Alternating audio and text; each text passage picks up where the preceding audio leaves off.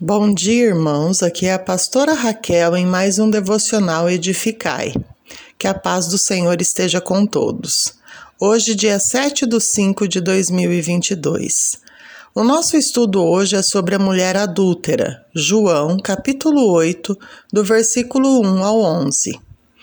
Aqui nesse texto temos a personagem de uma mulher.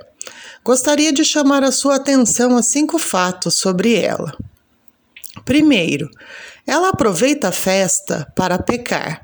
A festa do tabernáculos estava chegando ao fim. As caravanas já se haviam dispersado. Ela aproveitou o burburinho da multidão para dar vazão aos seus desejos.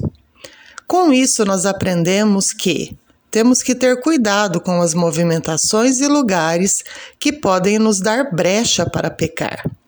Segundo, ela trai o marido. Ela violou os votos de fidelidade conjugal, quebrou uma aliança. Ela feriu a lei de Deus e transgrediu o sétimo mandamento.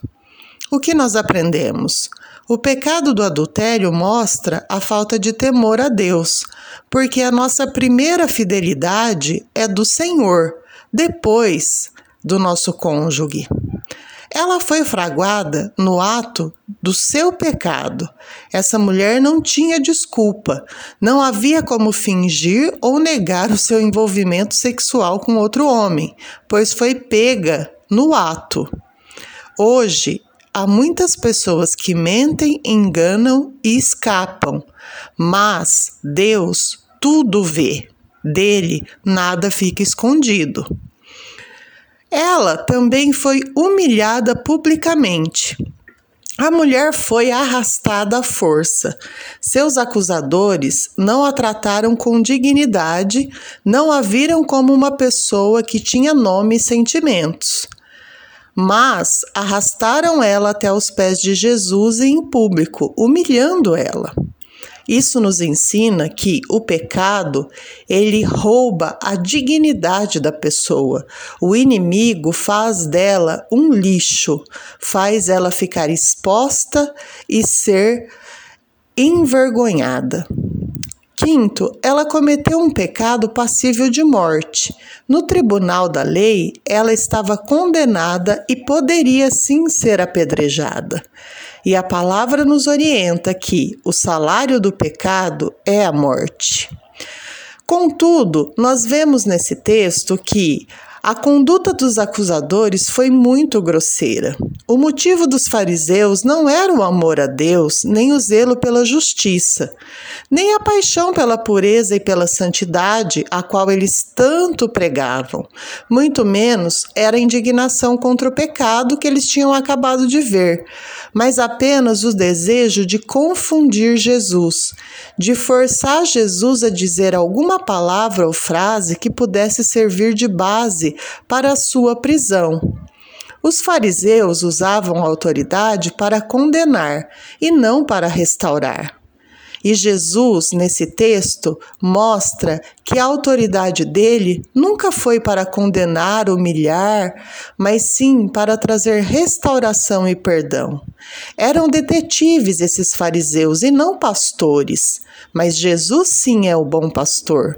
Eles foram grosseiros com a mulher e com Jesus. Em relação à mulher, não se importaram com ela nem com a sua família, ela era apenas uma peça de um jogo sujo contra Jesus. Eles queriam que Jesus respondesse. Mas aqui existe um silêncio muito interessante. Jesus, na sua infinita sabedoria, ensinou que o silêncio das palavras ativa a consciência das pessoas. Muitas vezes o silêncio é a melhor resposta que nós podemos dar aos ataques que sofremos. Mas, diferentemente disso, nós usamos palavras e às vezes até gritos para nos defender. Mas Jesus ensinou o contrário. Ele se ajoelhou, se agachou ali na terra e começou a escrever em silêncio. Só trouxeram a mulher e deixaram o homem escapar. A lei previa morte para o homem também. Acusaram o mais fraco, revelaram parcialidade e preconceito.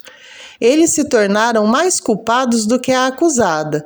Tornaram-se culpados pela lei que eles mesmos defendiam, porque não foram justos. Não trouxeram o homem também. Foram declarados culpados no tribunal da própria consciência, pela dureza do próprio coração. A ré saiu perdoada e eles acabaram ainda mais endurecidos. Ela saiu absolvida e eles condenados porque Jesus disse: Aquele que não tem pecado, atire a primeira pedra. E isso atingiu profundamente a consciência de cada um. Ninguém ali era digno o suficiente sem pecado para tirar a primeira pedra. Jesus demonstra que só aquele que está livre do pecado tem direito de exercer o seu juízo sobre a falta dos outros. Jesus já havia advertido no Sermão do Monte que não devemos julgar para não sermos julgados.